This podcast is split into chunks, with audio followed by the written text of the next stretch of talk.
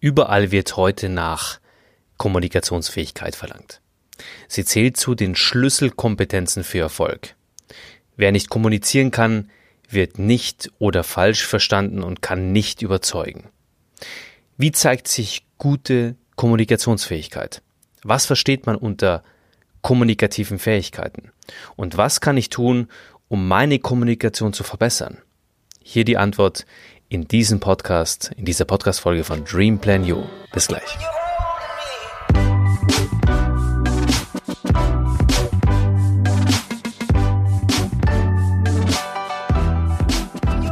Ich möchte dir in dieser Podcast-Folge acht Tipps mitgeben für mehr Eloquenz. Ich bin davon überzeugt, dass es darum geht, die Kommunikationsfähigkeit zu verbessern, dass diese Kommunikationsfähigkeit die wohl wichtigste Schlüsselkompetenz ist für Erfolg.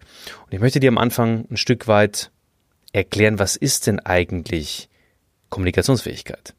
Na, diese Fähigkeit ist zunächst nicht mehr als die innere Bereitschaft und Fähigkeit, mit anderen Menschen zu kommunizieren. Per Wort oder Schrift. Kurzum, es geht um die, um den Austausch von Informationen und Meinungen. Es geht darum, Wissen und äh, ja, Zusammenhänge zu vermitteln sowie andere zu überzeugen oder sich verbal durchzusetzen. Wo wird diese Kommunikationsfähigkeit denn am häufigsten genutzt? Wo ist diese Fähigkeit oder wo trägt diese Fähigkeit ihren Einsatz? Naja, bei Vorträgen, beim Verhandeln, beim Verkaufen, beim Präsentieren, beim Botschaften formulieren, sich verständlich machen. Und in all diesen Punkten ist es unentbehrlich. Kommunikationsfähigkeit ist daher die Kernkompetenz. Ohne geht es nicht. Und ich sage sogar, ja, Schweigen ist keine Lösung. Wie funktioniert Kommunikation? Es gibt da einen Kommunikationswissenschaftler und Psychologen, der heißt Paul Watzlawick. Und den habe ich sehr, sehr oft in meinem Studium, wenn es um das Thema Kommunikation und Fähigkeiten ging, ja, zitiert. Und er formulierte mal fünf Grundsätze, sogenannte Axiome zur Kommunikation. Und sein Modell hilft dabei, die Funktionen von Kommunikation besser zu verstehen. Er sagt, man kann nicht nicht kommunizieren. Denn jede Kommunikation, und da meint er nicht nur die mit Worten, ist Verhalten und genauso wie man sich nicht nicht verhalten kann, kann man nicht nicht kommunizieren. Und es ist der bekannteste der fünf Grundsätze. Sobald zwei Menschen in Verbindung treten, wird kommuniziert. Auch wenn beide nichts sagen. Selbst wer ein Gespräch verweigern sollte, sendet damit eine ganz klare Botschaft. Watzlawick sagt weiter, jede Kommunikation hat einen Inhalts- und einen Beziehungsaspekt, wobei letzterer den ersten bestimmt. Was heißt das? Naja, Kommunikation dient nicht nur dazu, Informationen auszutauschen, Kommunikation verbindet, unabhängig vom Inhalt. Und deswegen steht der Beziehungsaspekt über dem Informationsaustausch. Watzlawick sagt auch, die Natur einer Beziehung ist durch die Interpunktion der Kommunikationsabläufe seitens der Partner bedingt. Spannender Satz, Interpunktion. Viele werden dieses Wort vielleicht das allererste Mal hören. Also ich wiederhole nochmal den Satz. Die Natur einer Beziehung ist durch die Interpunktion der Kommunikationsabläufe seitens der Partner bedingt. Ich übersetze dir das mal. Jeder Mensch konstruiert aus seinen Erfahrungen eine ja, subjektive Wahrnehmung, eine subjektive Wirklichkeit. Und diese bestimmt sein Handeln. In der Kommunikation prallen beide Wirklichkeiten und Werte aufeinander und führen zu unterschiedlichen Reaktionen. Beispiel, der Lehrer verteilt Strafarbeiten, weil er glaubt, die, die Klasse gebe sich da in dem Fall keine Mühe. Und die Schüler geben sich keine Mühe, weil der Lehrer Strafarbeiten verteilt. Wer hat recht? Naja, beide auf ihre Weise. Mein Opa hat mal zu mir gesagt, es ist ein sehr, sehr spannender Satz, den er gesagt hat. Und zwar, jeder hat in, in seiner Welt Recht. Und das kann man hier wohl sehr deutlich sehen. Dieser Watzlawick hat noch einen weiteren, weiteren Satz gesagt, und zwar menschliche Kommunikation bedient sich analoger und digitaler Modalitäten.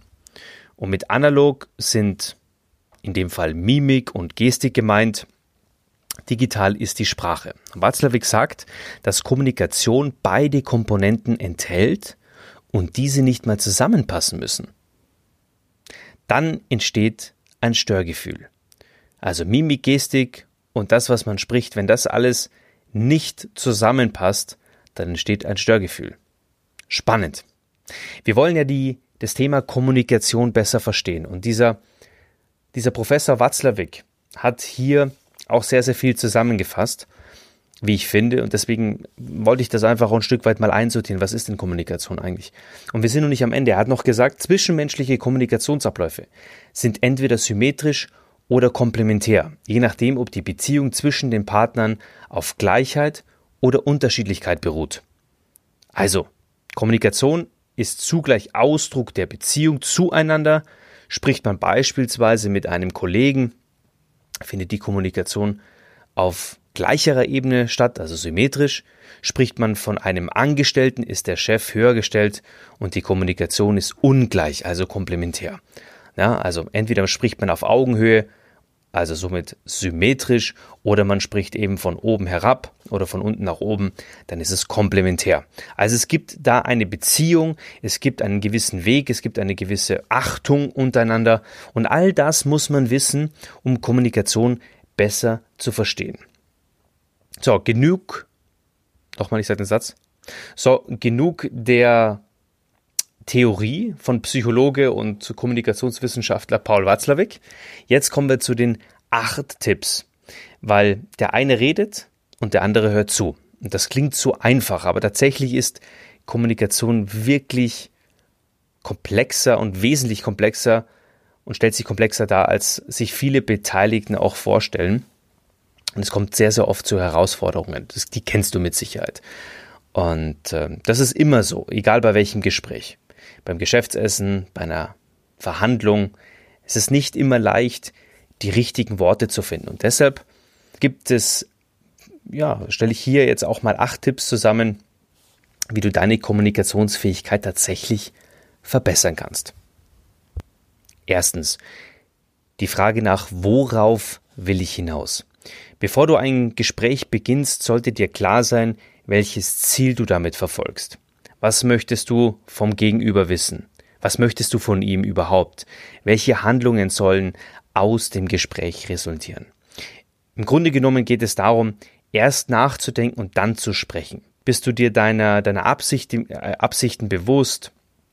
Kannst du das Gespräch auch viel, viel besser lenken und es macht, ja, es macht es auch dem, dem Gegenüber leichter zu verstehen, was du eigentlich willst, was du eigentlich aussagen möchtest. Also, werde dir im Vorfeld klar, worauf will ich hinaus. Der zweite Tipp ist, was wird nicht gesagt? Was meine ich damit? Hier sind wieder, oder hier sind wir wieder bei diesen Theorien von Watzlawick und bei seinem ersten Grundsatz.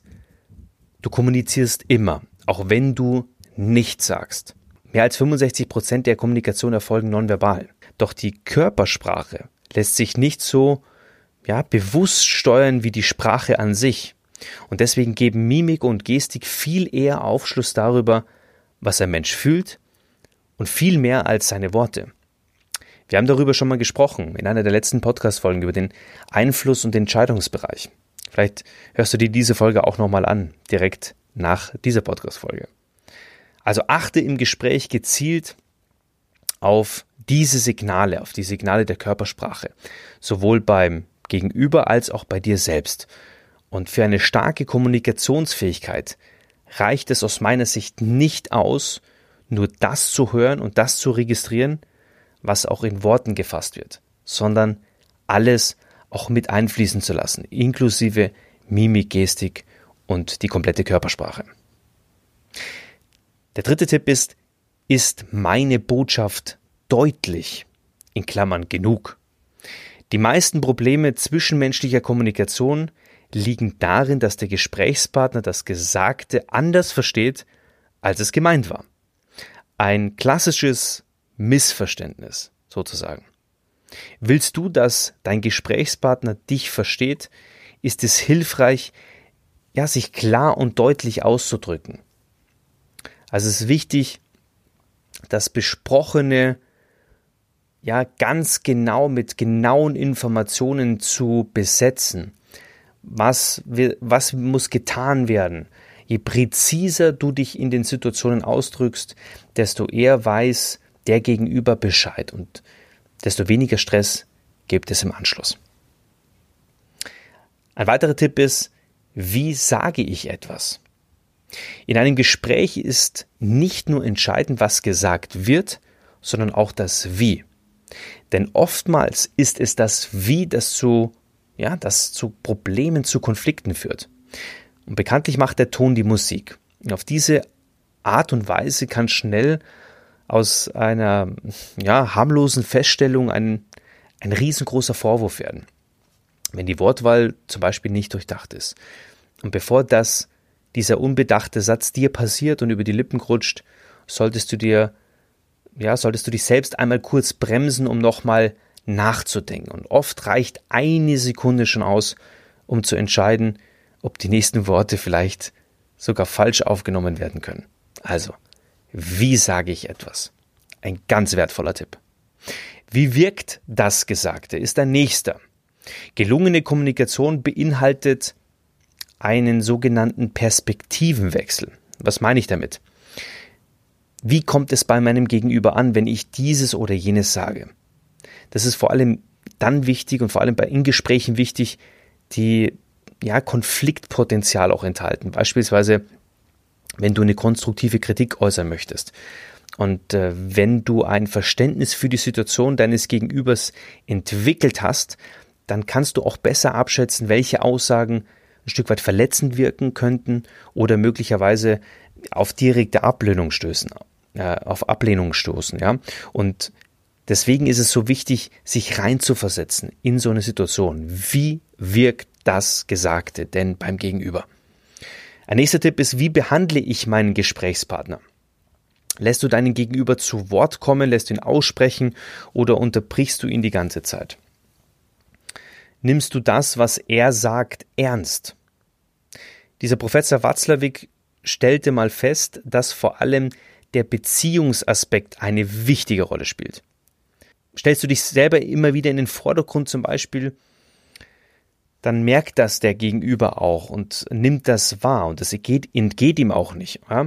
Denkst du immer daran, dass Kommunikation als, als Austausch gedacht ist, als ein Dialog, der immer zwei Stellen beinhaltet, dann ist das auch ein, ein Aspekt, der gegenüber auch eine gewisse Rolle spielt.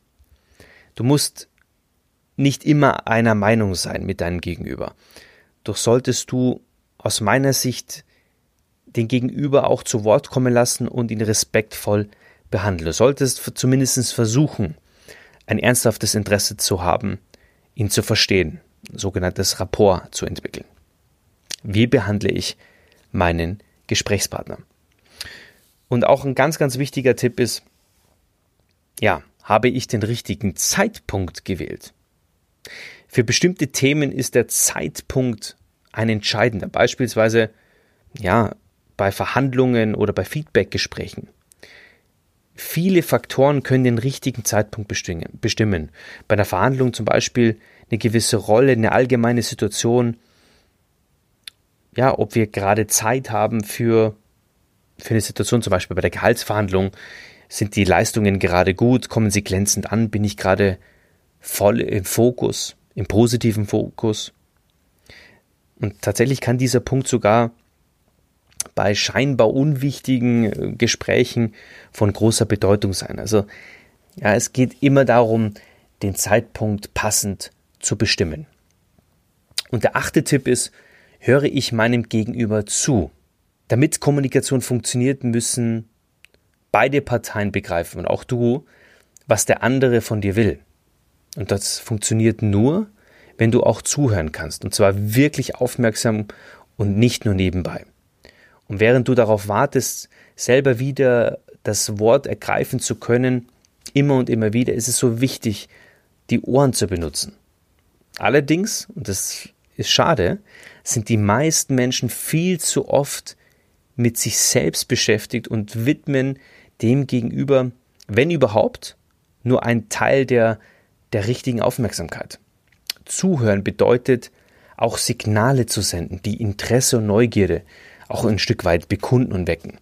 Beispielsweise das ja, nach vorne lehnen oder das, dem, den Blickkontakt immer wieder zu suchen oder auch nachzufragen mit Rückfragen. Du zeigst dadurch gegenüber, dem Gegenüber, dass du dich mit dem Gesagten auseinandersetzt. Und das ist sehr, sehr wichtig, um einfach ein Stück weit Beziehung aufzubauen. Das waren die acht Tipps für mehr Eloquenz, um deine Kommunikation zu verbessern. Und ich wünsche dir, dass du deine Kommunikationsfähigkeit aufs nächste Level bringst, dass du eloquenter bist, eloquent, eloquenter wirst, mit Mimik, Gestik und mit der Kraft der Worten, äh, mit der Kraft der Worte ähm, auch ein Stück weit überzeugst. Letztendlich geht es darum, das ernsthafte Interesse an Menschen zu haben, Rapport aufzubauen, den Gegenüber verstehen zu wollen und sich darüber Gedanken zu machen, was will ich eigentlich sagen. Im Grunde ist Kommunikation ein sehr einfacher Prozess zwischen zwei oder mehreren Menschen. Und denk dran, du kannst nicht nicht kommunizieren. Alles ist Kommunikation. Und deswegen brauchen wir diese Kernkompetenz, diese Fähigkeit umso mehr. Wenn du erfolgreich werden willst, dann ist das deine Schlüsselfähigkeit.